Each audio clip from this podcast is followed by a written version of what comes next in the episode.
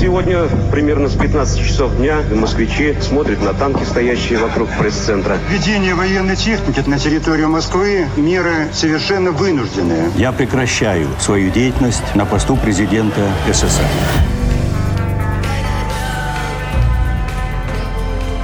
Тридцать лет без СССР. Мой 1991 год. Сегодня я сказал бы так, что на тот момент Ельцин уже понимал, что спасти СССР от разрушения нельзя, но можно было еще спасти Россию. Говорят, что талант всегда найдет себе дорогу. А вот и нет. Сотни талантливых актеров так и остаются никому неизвестными. А сколько гениальных писателей и сценаристов годами отправляют копии своих шедевров в издательства и киностудии, надеясь, что однажды их заметят. Тысячи музыкантов поют в барах или на улицах. И хорошо поют, но их место так и остается в баре или на улице. А еще стартапы, замороженные в виде презентаций, бизнес-идеи, забытые на жестких дисках и так далее, и так далее. Одного таланта мало. На нем к успеху не подъедешь и звезду не поймаешь. Мечтатели так и остаются мечтателями. А вперед выходят те, кто знает и умеет из мечты сделать бизнес. Такая вечная, скучная правда жизни. Это подкаст «30 лет без СССР», где мы рассказываем о людях, которые родились в Советском Союзе, а жить им пришлось уже в другой стране. Герой нового выпуска – экономист Михаил Хазин. Он закончил механико-математический факультет МГУ в 1984 году – После учебы ему предлагали работу на одном из секретных предприятий или ящиков, как их называли в СССР. Но он выбрал науку – Институт физической химии Академии наук, где занимался моделированием молекулярного процесса. В 1990-м он решил все поменять и ушел в Институт статистики и экономических исследований Госкомстата СССР – который тогда возглавлял Эмиль Ершов, известный советский ученый и экономист. Он и стал учить его экономике и экономической статистике. Затем была неудачная попытка бизнеса и, наконец, госслужба. Я в 93 году, ранней весной, устроился на работу в госслужбу. Причем в команду Гайдара – я устроился в рабочий центр экономических реформ, руководителем которого был Сережа Васильев, член этого знаменитого гайдаровского кружка 80-х годов. А первым замом у него был Андрей Ларионов. И я с ними как бы задружился. Ну, на первом этапе я был младший товарищ. Они меня не сильно старше, ну, там, на пару лет. Но они были в этой системе уже встроены. Они с Гайдаром были знакомы еще чуть Через год Васильев ушел заместителем министра экономики, и я пошел за ним в Министерство экономики начальником отдела. По формальным обстоятельствам я был заместитель начальника отдела, исполняющий обязанности, потому что ставка была не заполнена. И я даже не дождался того, когда меня на это место назначат, потому что я сразу же через год, в 95-м, стал начальником департамента в Министерстве экономики. Васильев тогда замминистры сидели в распашонке, то есть такая общая приемная, где сидело два секретаря, и слева был кабинет Васильева, а справа был кабинет Игнатьева. И я, когда туда приходил разговаривать с Васильевым, то регулярно совершенно мне Игнатьев говорил, Миш, ну-ка расскажи мне, что происходит. Я, значит, ему рассказывал. И в некий момент, летом 95 -го года, мне Игнатьев говорит, а, у меня тут образовался новый департамент, давай я тебе начальником назначу. С точки зрения чисто аппаратной, я из старшего лейтенанта скаканул в генерал-майора. Ну и, соответственно, после этого я уже стал сильно лучше разбираться в том, что происходит. И мне стало понятно, на самом деле мне стало понятно уже, когда я начал работать в Министерстве экономики, что команда Гайдара занимается двумя вещами. Что, во-первых, они воруют, ну вот, приватизация, и не только, и бюджет еще. Бюджет, ГКО, вот эта вся линия. А во-вторых, они целенаправленно разрушают свою страну, вот нашу страну. Экономист Егор Тимурович Гайдар познакомился с Борисом Ельциным осенью 1991-го, Тогда ему предложили сформировать и возглавить рабочую группу по разработке стратегии и тактики российской экономической политики. Так Гайдар стал одним из идеологов экономических реформ начала 90-х в России. Он запустил переход от плановой к рыночной экономике, либерализацию цен, приватизацию государственного сектора экономики, земельную и налоговую реформы и многое другое. Отношение к Гайдару было и остается неоднозначным. Одни называют его либеральным реформатором – а все его предложения единственно верными на тот момент. Другие обвиняют в сознательном разрушении экономики и обнищании страны. А на первом этапе мне казалось, что это отдельные как бы эксцессы исполнителей, ну, какой-нибудь там Алик Кох, да, который просто клептоман и алкоголик.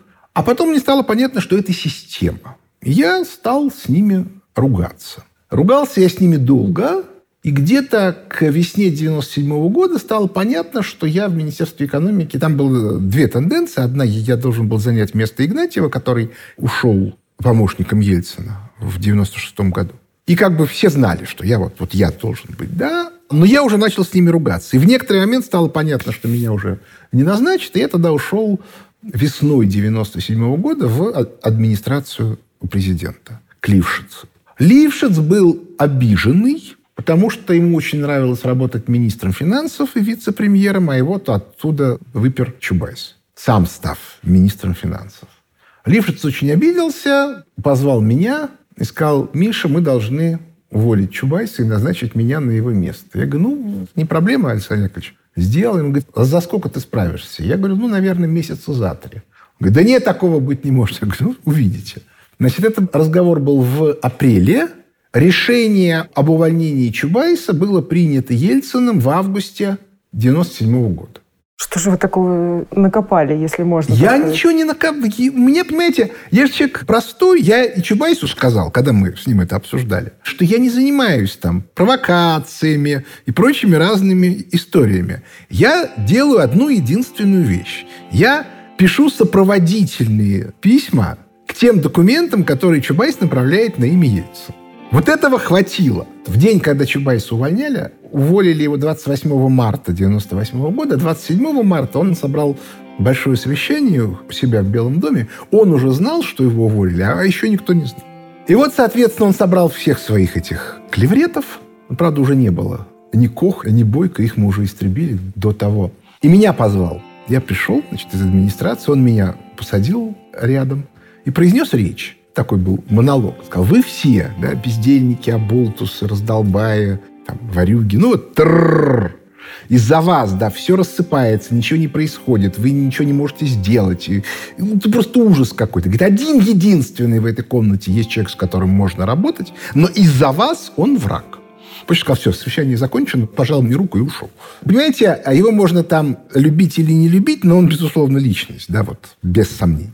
Но проблема стояла в том, что дальше было предложение Лившицу стать премьером, а он был морально не готов. Потому что он хотел быть первым вице-премьером. Я его предупреждал, что, Александр Яковлевич, надо быть к этому готовым. Он не послушался и отказался. И в результате Ельцин, это было в апреле, то есть у Ельцина вот эта комбинация, два раза одного человека неприемлемо предложить Думе, в данном случае Кириенко, а накануне второго голосования по Кириенко он вызвал Лившиц, разговаривал с ним часа полтора, а потом говорит, ну что, Александр Яковлевич, завтра, когда Кирю провалит, я вас выдвигаю. И тут Лившиц, значит, схватился за сердце, схватился за печень, схватился за геморрой и сказал, Борис Николаевич, я не выдержу, да, здоровье не позволяет.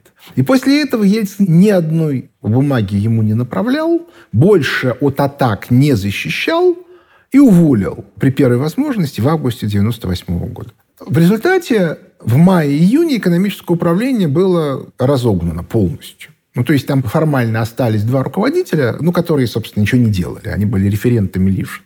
А всех начальников отделов, меня, ну, в общем, короче, разогнали всех. И после этого исчез инструмент контроля за деятельностью правительства администрации президента. И больше он не восстанавливался. Я на эту тему даже с Медведевым разговаривал, когда он был еще президентом. А вы помните настроение до основных событий 91 года? Как вообще люди относились тогда к Михаилу Горбачеву? Ой, ну, про Горбачева все изначально понимали, что он болтун. Но понимание того, что это человек, который, во-первых, полностью управляется своей женой, страшно жадный, страшно глупый и очень тщеславный. Этого понимания у людей не было. Хотя многих очень она раздражала. А, соответственно, то, что Горбачев довольно быстро начал работать на разрушение страны, не понимал практически никто. Ну, он, собственно, открыто говорил о том, что его цель была в какой-то момент разрушение коммунизма. Ну, вот он как бы целенаправленно разрушал страну. Это был такой враг, да, такой махровый. Что касается Ельцина, то ощущения по поводу Ельцина были скорее позитивные. И никого не пугало, что он там пьет или еще чего-то. А волновало всех исключительно одно, что это человек, который может проявить волю. Сегодня я сказал бы так, что на тот момент Ельцин уже понимал, что спасти СССР от разрушения нельзя, но можно было еще спасти Россию. Именно это он и сделал. И, кстати, имеется одна вещь, его же сейчас люто ненавидит общество. Но есть одна вещь, собственно, которую он и сделал, которую многие не поняли он не допустил развала России по тому же механизму, по которому развалили СССР, через гражданскую войну.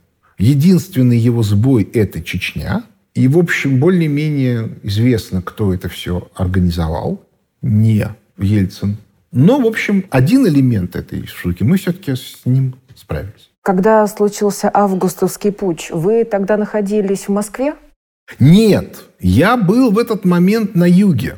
Я был со своими бывшими школьниками в спортлагере Ростовского университета в Лиманчике под Абрау Дюрсо около Новороссийска. Весь лагерь сидел, слушал пресс-конференцию ГКЧП. А мы в этот день пошли на озеро Абрау-Дюрсо, и я узнал про путь только вечером, когда мы вернулись в лагерь. И вот я, значит, слушаю, что там происходит, обращаясь к ним, говорю, так, ребят, все, мы завтра собираемся и утром едем в Новороссийск на поезд и в Москву. Говорит, почему, зачем, тут хорошая погода, туда-сюда. Я говорю, потому что я знаю нашу страну. Если это безобразие продлится больше трех дней, поезда ходить перестанут. Мы домой не попадем. Ну, легко. Ну, как известно, длилось это всего три дня, поэтому поезда продолжали ходить. И мы, соответственно, утром сели в поезд. Ну, то есть мы приехали в Новороссийск, билетов, разумеется, нету. Ну, нет таких крепостей, которые бы не могли взять большевики, вооруженные правильной теорией. Сели мы в поезд, организовали, значит, антенну внешнюю, потому что трансляции в поезде не было, значит, мы ему слушали радио. И, в общем, уже, когда мы приехали на третий день утром в Москву, стало понятно, что все, да, вот, как это, демократия победила. Вечером был этот митинг большой Белого дома, на котором мы уже были. А настроение вообще вокруг окружающих вас людей, оно какое было? Они понимали, что происходит? Настро... Нет, они, конечно, не понимали, что происходит, но настроение было такое, ну, слава богу, наконец-то это вот безобразие, это тягомотина, которую устроил Горбачев, закончил. Все, теперь как бы взрыв произошел, да? Вот сейчас что-то должно произойти. Логика была примерно такая, как вот у этих вот придурков, которые в Минске против Лукашенко выступали. Он нам надоел. Тут бы и вопрос задать, а что вы хотите по итогам? Неважно что, лишь бы не он. Ребят, посмотрите на Украину. Вы же получите вот это. Нет, мы лучше, мы умнее, у нас такого безобразия не получится. Я говорю, ребята, у вас будет хуже, потому что вы меньше. Экономика менее устойчива. Украину разворовывали там 20 лет и разворовали в ноль. Вас разворуют за 3 года. Ну и все, и что? О чем разговаривать? Не понимают. Люди не понимают. И это, с этим ничего нельзя сделать. Собственно, я книжку написал «Лестница в небо». К сожалению, умер Сергей Щеглов, поэтому мне сейчас придется одному ее дописывать, второе издание. Мы рассчитывали, что она к декабрю выйдет, но я тут не знаю, успею я или нет, но попробуем. Там мы просто описали четко, что власть – это вид деятельности, и как и всякий другой вид деятельности, он требует профессионалов. Я вам не стал рассказывать анекдоты из моей жизни, вот человека, который моделировал движение молекул, просто потому, что я буду в процессе употреблять слова, которые там 80% зрителей не поймет. Остальные 20 посмеются. Так вот, во власти абсолютно такая же ситуация. То есть людей, которые понимают, что говорят люди власти, ну, даже не 20, там, 3%. Ну, пять. Все остальные не понимают вообще, о чем они говорят. Для желающих, да, ну, посмотрите выступление Путина на Валдайском форуме. Но он же там четко, внятно и понятно, с моей точки зрения, объясняет. Причем Путин человек, который умеет объяснять понятно, когда хочет. Не понимают. Особенно западники. Я могу сказать, почему они не понимают. Потому что он объясняет в рамках, ну, если угодно, консервативного дискурса. То есть он говорит, вот, как бы, ценности семьи, они важнее, чем все остальное. Эти говорят, не, ну как же, как, так, как бы, свобода, демократия, да, БЛМ. Это важнее сегодня. Это сегодня важнее. Путин им говорит, о чем мы будем говорить, о том, что а сегодня это, завтра это, а есть вечные ценности. И они не понимают. Абсолютно аналогичная ситуация с газом. Виновата Россия. Путин говорит, ребят, вы сдурели, вы сами приняли правила, вопреки предложениям России, из-за которых поднялись цены. А у них логика другая. Наши правила не могут быть плохими. По этой причине будем смотреть, кто виноват, что при этих новых правилах поднялись цены. Виновата Россия. А то, что мы приняли такие правила, это вообще вас не касается. Мы с вами это не обсуждаем. Это наше дело.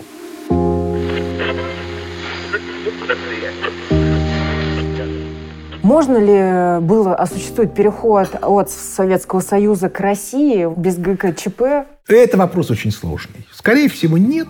Ну, потому что на самом деле ГКЧП хотела сохранить СССР. Если бы оно началось в 1987 году, очень возможно, что это бы завершилось успехом.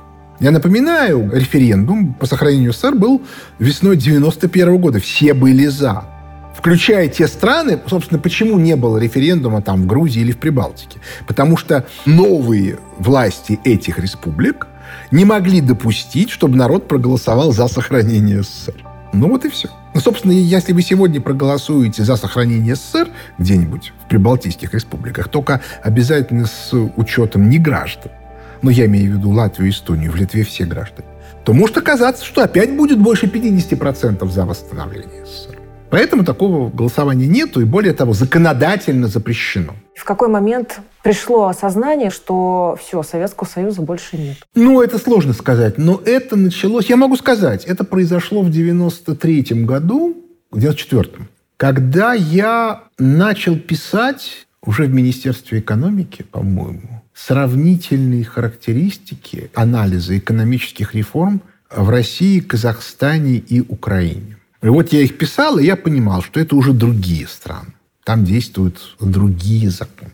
А было что-то в Советском Союзе, что вам нравилось? да мне, да мне много чего там нравилось. Прежде всего, ну я же учитель по характеру. Я учил детей в школе. Я не работал на ставке, но я всю жизнь свою рос в системе математических школ московских. И я там сначала учился, потом детей учил. И я могу сказать, что мне все это страшно нравилось. То есть я понимал, что в 70-е годы что-то изменилось в сильно худшую сторону. Я учился в четырех школах, 213, 283, 222 и 179. И я в первый класс пошел в 69 году, а закончил, соответственно, в 79. 179 школу в 1979 году. И я очень хорошо помню ощущение, двор наш, в котором я жил на Большой Академической улице, что люди выходили на субботники сами, Никто их не тянул, а просто вот было принято, что весной убирается двор после зимы, что-то там делается. Ну, короче говоря, вот, вот была некоторая жизнь такая. И люди, в общем, жили бедно, но прилично. А к концу 70-х уже люди стали жить сильно богаче, сильно. Вот этот вот период, ну, условно говоря, 73 по 83 уровень жизни населения очень сильно вырос в СССР. Но при этом люди стали отдаляться от интересов страны. Типа вот мы тут строим свой уютный уголок, а государство нам только мешает. Машину купить нельзя, мебель достать нельзя, еще чего-то, еще чего-то. И как хорошо на Западе, где людей ценят. Вот если ты человек талантливый, то у тебя будет много денег.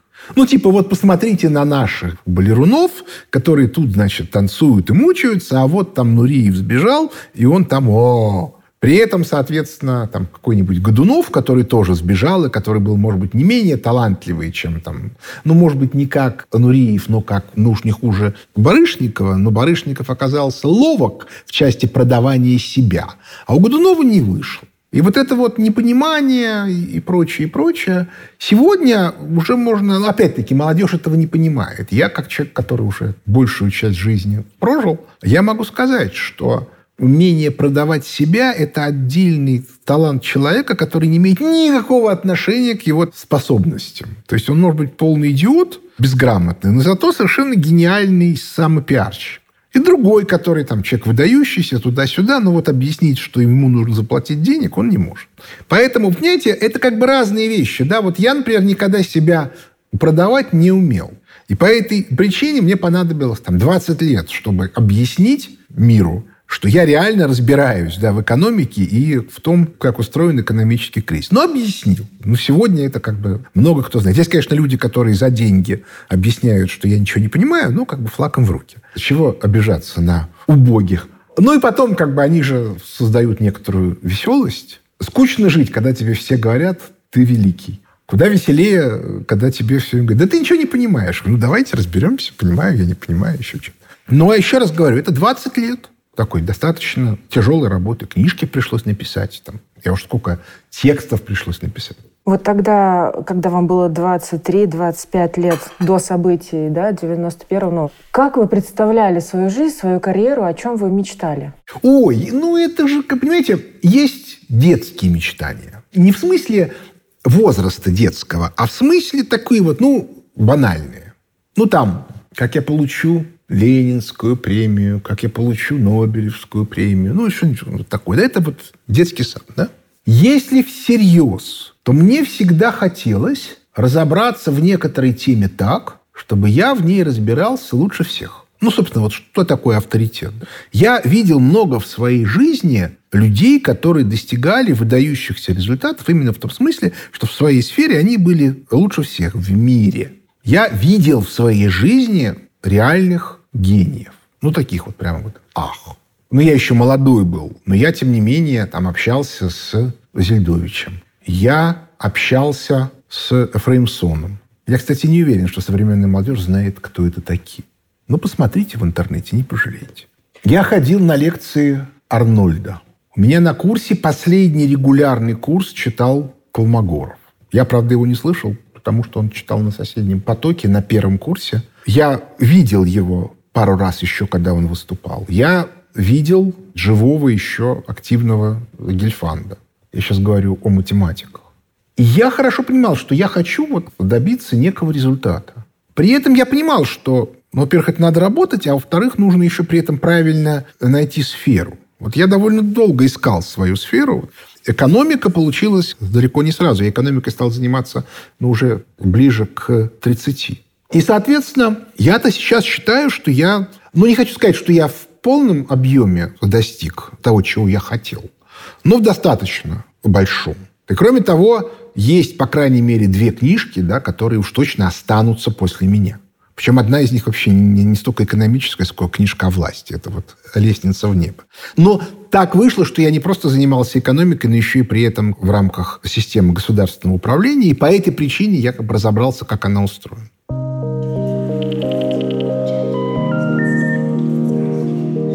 Михаил Леонидович, а как вы для себя понимаете слово «свобода»? Ну, как обычно совершенно, что это возможность для себя принимать решения в некоторых объемах самостоятельно. Но при этом нужно понимать, что эти объемы, они как бы ограничены объективными обстоятельствами. Ну вот, понимаете, у меня перед глазами Олег Григорьев царствие ему небесное, который, собственно, тему вот экономического кризиса в том виде, в котором она сегодня вышла, вот эта вот современная экономическая теория, он ее начинал. То есть я тоже думал на эту тему тогда, в 90-е годы, но я думал со стороны государственного управления, а он со стороны экономической теории. И у него последние годы его жизни была дикая трагедия. Но это мое мнение, да, кто-то может не согласиться. Он очень хотел получить Нобелевскую премию. Ну, премию памяти Нобеля по экономике. И он по этой причине, понимая, что это корпоративная премия, и поэтому надо соответствовать правилам корпорации, сам ограничил свою свободу. Ну, то есть он сказал, я вот про это писать не буду, вот этого говорить не буду, еще чего-то. И в результате он оказался в ситуации, при которой его как бы научные исследования стали хуже, а премию он так и не получил, и на самом деле я-то понимаю, что никогда бы не получил. А вы не хотите получить Нобелевку? А я ее не могу получить. Ну как можно получить? Ну смотрите, вот есть корпоративная группа, у которой высшая награда, которую они дают сами себе, называется премия памяти Нобеля. Как может человек, который доказал, что они занимаются пургой, и что их деятельность не имеет никакого отношения к экономике, получить у них премию памяти Нобеля? Это невозможно. Ну, то есть, так не бывает. Ну, условно, давайте как бы такую, ну, совсем. Не мог Пиночет получить Ленинскую премию мира. Вот, соответственно, сидящий у Пиночета в Зиндане Луис Карвалан мог получить Ленинскую премию мира. Может, и получил даже, я просто не помню. А Пиночет не мог. Ну, так и тут, да. Вот, ну, вот. Я в их понимании из чади ада. Но они всю жизнь занимаются некой деятельностью, объясняют всему миру, что они лучшие в мире специалисты по экономике. А тут пришел человек, который объясняет, что то, чем они занимаются, к экономике не имеет никакого отношения. Они меня ненавидят лютой ненавистью.